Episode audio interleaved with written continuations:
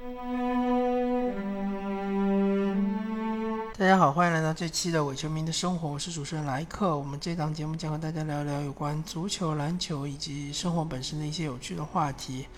那我们毕竟也是一档体育节目，对吧？呃，虽然之前由于疫情的原因，这呃全世界的体育项目纷纷的关停，但是现在，呃，不管是什么原因吧，逐渐逐渐都开始开放了。逐渐逐渐都开始重回正轨了。那么我们还是要多聊体育，少聊一些呃，虽然说我们生活中或者说我们周围发生的那些事情也很重要，但是我们毕竟还是要呃回归本源吧。那么这期节目主要想和大家聊一聊 NBA，还是那个预测打脸系列嘛。呃，之前聊了西部，那么我们这次聊一聊东部。那么聊 NBA 之前呢，可以先和大家聊一聊足球方面的一些新闻，或者说一些我比较关注的点。首先就是英超利物浦夺冠，这个已经是板上钉钉的事情了。只要英超重启，那么利物浦必定会夺冠，对吧？只不过区别就在于在第几轮夺冠，以及能否打破曼城当年一百分的这样一个积分记录吧。嗯，其实没有什么太多好说的。利物浦确实在之前呃赛季的就是停摆之前那段时间实在太过强势，呃，是我看英超这么多年以来最强势的一支球队。呃，虽然当年阿森纳是不败不败夺冠，但是好像他的这个领先优势也没有利物浦那么的大。呃，我相信英超在下个赛季会迎来一个新的变革，因为一方面来说，利物浦夺冠了，他对于自己的阵容不会有太大的调整。那么曼城肯定是憋着一股劲，更何况下个赛季曼城好像是没有欧战，很大概率是没有欧战。没有欧战的话。曼城如果仅仅一线，呃，就是仅仅在国内赛事的话，专注于国内赛事，呃，对于利物浦的挑战相当大，所以利物浦要卫冕没有那么容易。再加上曼联好像逐渐逐渐的有一些回归正轨，呃，我相信在下个赛季应该是三强争霸的这样一个局面。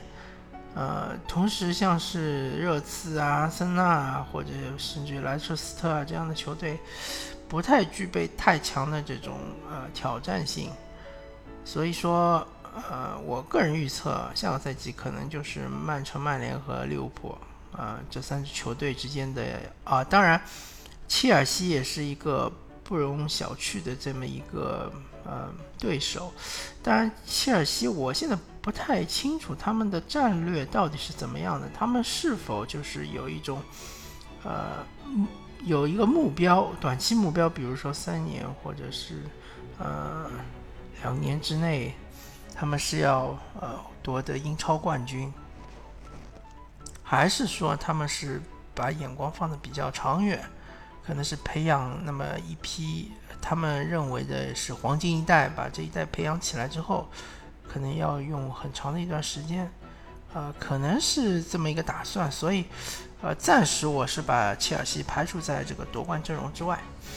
嗯，英超其实就后面就没什么好看的了，基本上就看看强四，呃，或者是强五吧，呃，那其实也是比较明朗，像是什么狼队啊，呃，曼联啊，啊，还有是切尔西啊，基本上好像。呃，还有包括莱彻斯特啊，这几支球队基本上是在抢这个三到五名的这样一个席位。呃，后面的像阿森纳和热刺其实已经掉队了，我感觉呃很难，机会不是很大，非常渺茫。那么后面还有保级，对吧？对保级我确实不是很了解，就不敢妄加评论。那么德甲是结束了的，还是拜仁一枝独秀？这个毫无悬念。多特蒙德就还是那个后劲不足吧。包括像莱比锡啊，像是这个门兴的呃格拉特巴赫啊，都是呃前期的话是冲劲很足，但是后期的话确实呃逐渐逐渐的还是不敌拜仁吧。那么像法甲他已经直接结束了，对吧？那就没什么好好谈的了。呃，西甲的话，主要还是看巴萨和皇马吧。很明显这段时间是巴萨状态不佳嘛，巴萨已经是呃两连平了，对吧？呃，其实令我比较惊讶的是，他们在主场就是呃踢平了马德里竞技。虽然马德里竞技是一支很强的球队啊啊。虽然马竞可以说是西超之外最强球队，但是马竞其实是被巴萨克得很厉害。这几年，呃，基本上都是呃输给巴萨的。那么巴萨在这主场没有拿下马竞，确实是有点说不太过去。所以那个皇马现在领先四分，其实也是情有可原的。呃，至于西班牙人嘛，基本上看来也是希望渺茫了，对吧？嗯，毕竟他们赛程。后面也比较困难，再加上他们啊，其实西班牙人输的比赛都是很可惜的，什么零比一啊、一比二啊，对吧？昨天刚刚输了一场一比二，啊，都是只输一个球。嗯，当然你要靠吴磊什么变成西班牙人大腿，其实不太可能啊。呃，我们再看看吧，看看如果西班牙人降级的话，吴磊到底是怎么选择？那个。呃，意甲的话，其实还是有悬念的。意甲，尤文图斯和这个拉齐奥其实差距很小。呃，关键就要看那场天王山之战，对吧？拉齐奥对尤文图斯这场比赛，国米基本上第三名还是比较稳的。那么我这个赛季其实我对意甲比较感兴趣的是亚特兰大，因为亚特兰大确实是一支攻击力非常强劲的球队。呃，可惜意甲的时间实在尴太尴尬了，我基本上不太可能去看意甲的比赛。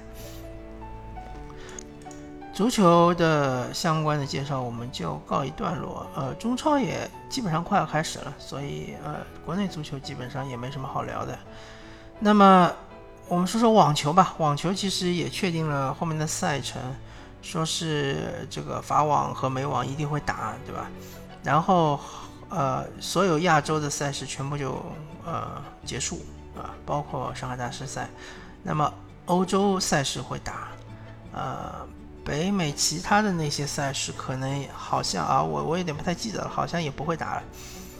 呃，反正美网是比较尴尬的，因为美网是只有唯一的一个在欧洲之外进行的比赛，呃。看来不知道会不会有很多的球员参加，而且美网和是法网之后没多久就呃举行了一场比赛嘛，对球员的这个调整是不太有利的。那么最大的新闻当然是德约科维奇呃确诊新冠嘛，对，但是确实现在离这个真正的比赛开始还有一段时间，我觉得德约科维奇还是有恢复的时间的，还是有机会的。那么这个后面那些比赛最大的看点就是看纳达尔能拿几个啊大满贯了。我个人觉得法网应该是相对是比较稳的，那么美网就要争一争了，拼一拼。如果美网纳达尔也拿到的话，好像应该是应该是已经超了费德勒了吧？呃，这个具体我我可能还要再看一看。反正就是说。纳达尔好像离费德勒只差一到两个大满贯，确实已经是近在咫尺。要不是德约科维奇屡屡在这个澳网上阻击纳达尔的话，其实纳达尔可能啊早就超越了那个费德勒。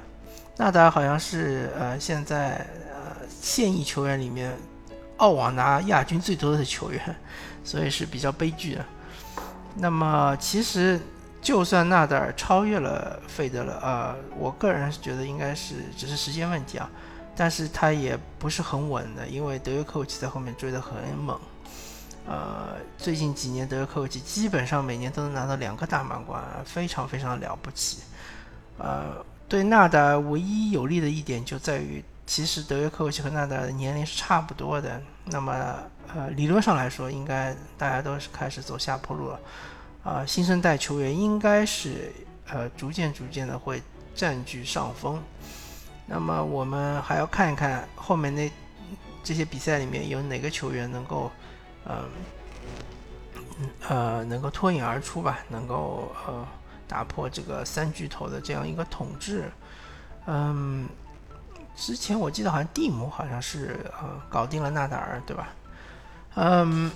反正网网球就是这么回事儿，呃，不过网球有一点就是确实不知道大家状态到底怎么样，因为毕竟太长时间没有打比赛了嘛，呃，从来没有一一年网球比赛会有这么长的休息的时间，因为大家知道网球它是从呃一月份就开始打，一直要打到年，如果你水平够高，能打到年终总决赛，基本上可以打到个十一月份，对吧？中间只有一个一个多月休息的时间。嗯，所以说今年也是个挑战吧。今年，嗯，如果出现什么冷门，其实也是情理之中的。那么，我个人是相对比比较关注，一个是足球，一个是网球。呃，F 一的话，其实关注不是特别多。据说是欧洲赛事即将开始，对吧？啊，亚洲据说中国可能要承办两两呃两个赛事。就是呃，承办两站两站比赛，据说是这样。这其实可能还是小道消息，不是一个官方的官宣的消息。呃，所以说呢，那 F 一我这边就不多说了啊。奥运会的话是确实比较尴尬，因为已经推迟一年了嘛。明年如果再不举办的话，呃，我都不知道这个呃国际奥委会要怎么收场，包括东京要怎么收场。嗯，反正。疫情确实给大家带来比较大的影响。好，我们回到我们这一期的主题 NBA，对吧？嗯，NBA 确定是会在七月三十一号这一天开打。那么，然后他们会去奥兰多，呃，他们说的是一个叫 Bubble，就是他们会在一个气泡里面，呃，参加所有的比赛。那么这个赛制呢，呃，其实就是，呃。二十二支球队，然后每支球队打八场比赛，然后最后是根据胜率来排名次、排座次，然后是，呃，这个再打季后赛，对吧？其实对于大家来说，有一点是非常重要的，就是季后赛的主场优势不再存在，不复存在。那么对于球队来说，至少是第四和第五名是没有任何区别的，对吧？然后。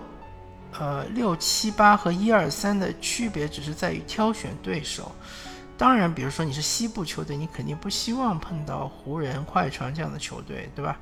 那也有可能说快船，比如一不小心掉到了西部第三，那也是有可能的，对吧？所以现在的局势比较微妙，大家去争夺这个呃高胜率，我不知道意义在哪里啊。嗯。那么我们说一下东部的情况啊，东部现在其实比起西部来说，东部的球队战绩更差一点，所以好像呃进呃进入这个迪斯尼呃比赛的只除了东部前八之外，好像只有奇才那么一支球队。那奇才离东部第八好像还是有一点距离，东部第八我记得没错，应该是就是魔术。所以，而且奇才他的打法真的是有个硬伤，就是他这个防守确实是太烂了，他几乎不防守。呃，我我记得没错的话，好像说贝尔坦斯好像是不会参加这个比赛。那么没有贝尔坦斯的话，奇才他这个外线火炮就会呃减弱很多，因为拜坦斯作为一个四号位，甚至有时候还可以稍微站一站五号位，他三分就很准，四十几的命中率，对吧？几乎不能放。这样就为比尔的突破就呃创造了很好的空间。那我不知道沃尔能不能复出啊？看情况好像是不能复出。那么奇才其实没什么变数，还是这这批人对吧？当然之前受伤那些人基本上应该回来了，除了沃尔之外。呃，但他的对手也一样呀，对吧？休息了那么长时间，几个月之后，那些小伤小病肯定都已经复原了，对吧？呃，就。以奇才现在这样的状态，我不太乐观。我觉得奇才应该还是进不了季后赛。那么东部前八其实也就差不多就这么决定了。那么那个魔术呢，其实有点不尴不尬的，因为魔术从它的整体阵容来说，其实是比较均衡的。要内线有内线，对吧？武切维奇是一个内线大杀器。有背身，有侧应，对吧？也还有三分，啊，其实是一个，嗯，我我可以这么说吧，其实武切维奇应该是一个升级版的大洛佩茨。虽然说他护框可能比大洛稍差一点，但是也不会差很多。呃，啊，他的戈登嘛，呃，戈登是一个这个能三能四的一个球员，啊，脚步也比较灵活，也能投一定有一定的三分投射能力。然后呢，扣篮很劲爆，对吧？大家都知道，呃，看过他们他和呃拉文的这个世纪对决。但是戈登其实说他技术全面也可以说他是没有一个呃绝活也可以，对吧？他就是那种呃发展的比较尴尬的这样一个球员。福尼耶呢是一个相对来说脚步比较快的，然后有一定的进攻能力。然后呃投射也还行，呃突破还比较犀利的这样一个呃二三号位或者说是一个呃侧翼队员，嗯，但是呢，福尼耶他其实有一段时间被球队作为一个核心队员培养，但最终发现他其实做不了核心队员，他最多能做个二当家，对吧？他球权吃不了那么多，呃。魔术队他的主力控卫是迪迦奥古斯丁的啊，然后他的替补控卫是是那个罗斯，就曾经猛龙队那个罗斯，呃，得分非常爆炸啊。他整个球队包括埃萨克这样一个呃，应该是打的是四号位，对，埃萨克应该是打四号位，戈登打的三号位，埃萨克是一个防守悍将啊。内线护框能力很强，而且脚步也比较快啊。但是他这些球员组合在一起，就发现首先缺一个吃球权的这样一个核心进攻队员，没有，没有这样有天赋的球员啊。其次，他就是啊，当然这次来了呃，富尔茨，富尔茨的话，这个赛季确实是进步还是比较大的啊。也许有可能可以培养成一个这个核心控卫，福尔茨其实能力还是有的，就是之前在七六人确实是，呃，成长的有有些问题，但是目前看来的话，他还他的能力不足以达到大家对他的期望的，嗯，所以魔术队现在很多情况下是在靠这个呃武切维奇在吃球权，但是。现代篮球，你在靠中锋来带动进攻，其实是很难很难的了。包括你像现在顶级中锋七六人的这个呃大帝，对吧？恩比德，他也很难带动七六人的进攻。所以呃，魔术的进攻其实是一直是比较吃力的。同时，他的防守还行，因为他的策略就是蹲坑式的防守嘛。他毕竟大个还是比较多，呃，内线护框也比较强。啊，所以魔术队上限是比较有限的。那么，呃，篮网队现在比较尴尬的是，是丁威迪可能打不了，那么欧文是不会打的，呃，卡文杜兰特肯定也是不会打的，对吧？小乔丹好像也是打不了。那么他的球队深度突然之间就下降了很多。当然，勒维尔可以顶丁威迪的位置，但是谁来顶勒维尔呢？对吧？嗯。篮网队确实是一个最有可能掉队的球队。如果说奇才还有一定的机会的话，那就是看篮网，对吧？有有可能篮网一波连败就被奇才追上，是有这个可能性的。但篮网队其实他的眼光本来就不是放在这个赛季的，这个赛季他本来是想让欧文先练练手，对吧？先带一带球队和球队磨合一下，把小兄弟们就是呃。带的高度再高一点，对吧？再让那些呃相对年轻的球员再成长一下，等到 KD 归位之后，然后才是冲击总决赛、冲击总冠军。所以相对来说，篮网队现在出现这种尴尬的局面，对于整个战略来说影响不大，对于这个赛季来说当然影响很大。那么后面就是呃余下来其实就是都是强队啊，七六人，七六人的话。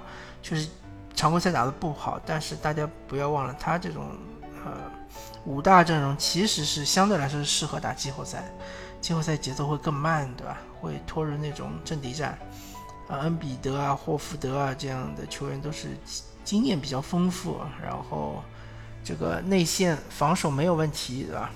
啊，再加上哈哈里斯啊，对吧？再加上呃理查德森呐，嗯，再加上这个呃本西蒙斯啊，这样的球，这这五个队员上场之后，他的防守确实是很强，但是他进攻呢是有点尴尬，没有空间感，空间拉不开，对吧？呃，这个东西呢，就是。我觉得还是教练的问题，我我觉得很明显是教练的问题，因为如果说像是科尔如果带这支球队的话，他就会使用呃现在勇士这种分享球的这种打法，对吧？大家都不停的传球，一直到一个最好的位置，你就把球投掉就行了，就不用管你命中率到底怎么样，一定要寻找一个最佳的投篮机会的。呃，适时的打一些什么三角进攻啊，什么这种复杂的传切啊之类的。对吧？而不是像现在七六人这样一个人打四个人看，对吧？恩比德一个人在内线吭哧吭哧的单打，对吧？所有人在外面看着，那肯定是不行的，这不适合这支球队打法。呃，季后赛我觉得我还是比较看好七六人，更何况现在已经没有主场优势了，对吧？就算七六人，比如说第六或者第五也无所谓，反正呃进第二轮问题不大，然后能不能进？东决或者甚至于能不能打进总决赛，那就要看恩比德的实力了，看恩比德到底有多厉害了，对吧？然后说说那个呃凯尔特人，凯尔特人的话，呃，如果塔图姆不打的话，确实比起七六人来说，他的这个实力是下降很大一块啊。如果凯尔特人吃球权最多的就是塔图姆。呃，没了塔图姆之后，可能呃海伍德会多吃点球权，因为杰伦布朗他不适合打这种持球持球单打这样的这个局面，对吧？杰伦布朗这个赛季打得好，是因为他呃降了球权，做了更多的这个三 D 球员该做的事儿，所以他的效率是提升很快。但是如果他去做塔图姆做的事情的话，我觉得他效率会降得很快。呃，当然，凯尔特人他也有有他一套打法嘛，他是像是这个，嗯，呃，后卫也，呃，他其实他有时候也会打一下，打一些像勇士这种传切打法，其实也不是特别依赖呃塔图姆的单打，但是呢，呃，没了塔图姆呢，其实确实影响还是比较大，特别是如果季后赛的话。遇到像七六人这样的球队，一旦把你的进攻封死了，你确实很很难办啊。像肯巴沃克或者是马库斯马特这样的攻坚能力确实不是很强，嗯，所以说凯尔特人，呃，我我确实不觉得他们不会进季后赛，对吧？他们前期积累的优势还是比较大，但是进了季后赛之后，想过第一轮也比较困难。那么说，另外一支球队就是热火。热火相对来说的话，他的呃球队的提升还是比较明显的。来了这个伊戈达拉，伊戈达拉可能在常规赛不显山不露水，但是进了季后赛，确实会对一支球队提升是很大的。但是热火令我比较担心的是，它里面的年轻队员太多，什么纳恩啊，什么罗宾逊之类的，阿德巴约。呃，虽然也是在热火已经打了几年了，对吧？也进过季后赛，也见过，也算是见过世面的。但是他是，当然，阿德巴约今年打得非常好，是一个爆发的一年。呃，我们还要通过季后赛来检验一下他在常规赛打出这些东西是不是呃能够延续下去，对吧？啊，巴特勒我是不担心，巴特勒毕竟是个老将，他相对来说是比较稳定的。能在季后赛是持续的输出、持续的贡献，包括他的防守，包括他的进攻，对吧？这这些都不是问题。德拉季奇也是一样，嗯，德拉季奇也新秀赛，我记得他就跟跟着太阳打进过季后赛，呃，他成名的那一那一场比赛就是季后赛打马刺嘛，对吧？我记得很清楚。当时马刺和太阳是第三节打的，大概是平分秋色，基基本上差不多。后来纳什就下去休息了嘛，对吧？德拉季奇第四节带着球队上来一波什么二十比零啊，好像是，反正就是德拉季奇在呃，第四节独得二十分，直接把马刺就打趴下了，直接把比赛打成了垃圾时间，对吧？纳什后来第四节根本就没有上，所以，嗯，德拉季奇这个球员还是个大心脏球员，对吧？我们还是可以信任的，没没什么问题。呃，说到这个雄鹿的话呢，当然雄鹿是东部的最强的球队，对吧？大家的目标，呃，或者说所有人眼中的恶龙，对吧？如果说其他的球队都是挑战者，都是勇者，那么他就是恶龙。雄鹿队确实深度非常深啊，什么格兰西啊，那个乔治希尔啊，什么，嗯，呃，还有那个呃马修斯啊，对吧？呃，还有这个米德尔顿啊，还有他们字母哥，对吧？还有这个呃大洛佩斯、小洛佩斯啊。啊，这些球员都是非常实用的，而且呃能力都都还行，呃，包括他们的新秀，呃，叫什么迪迪文琴佐啊，呃，反正都是很强的啊，实力都是有目共睹。那么，但是雄鹿队他的问题就在于，他常规赛打了太多的垃圾时间，他的轮换阵容太长。去年也是这个问题，去年他也是实力很强，那他轮换阵容很长，你季后赛第一轮是没问题，对吧？呃，轻松过关。第二轮遇到凯尔特人，欧文和凯尔特人之间出现了点更衣室的矛盾，那么凯尔特人就抵抵抗了一场，后来的比赛也是摧枯拉朽。但是你到了东决遇到了真正的硬骨头猛龙之后，就没有那么好对付了，是吧？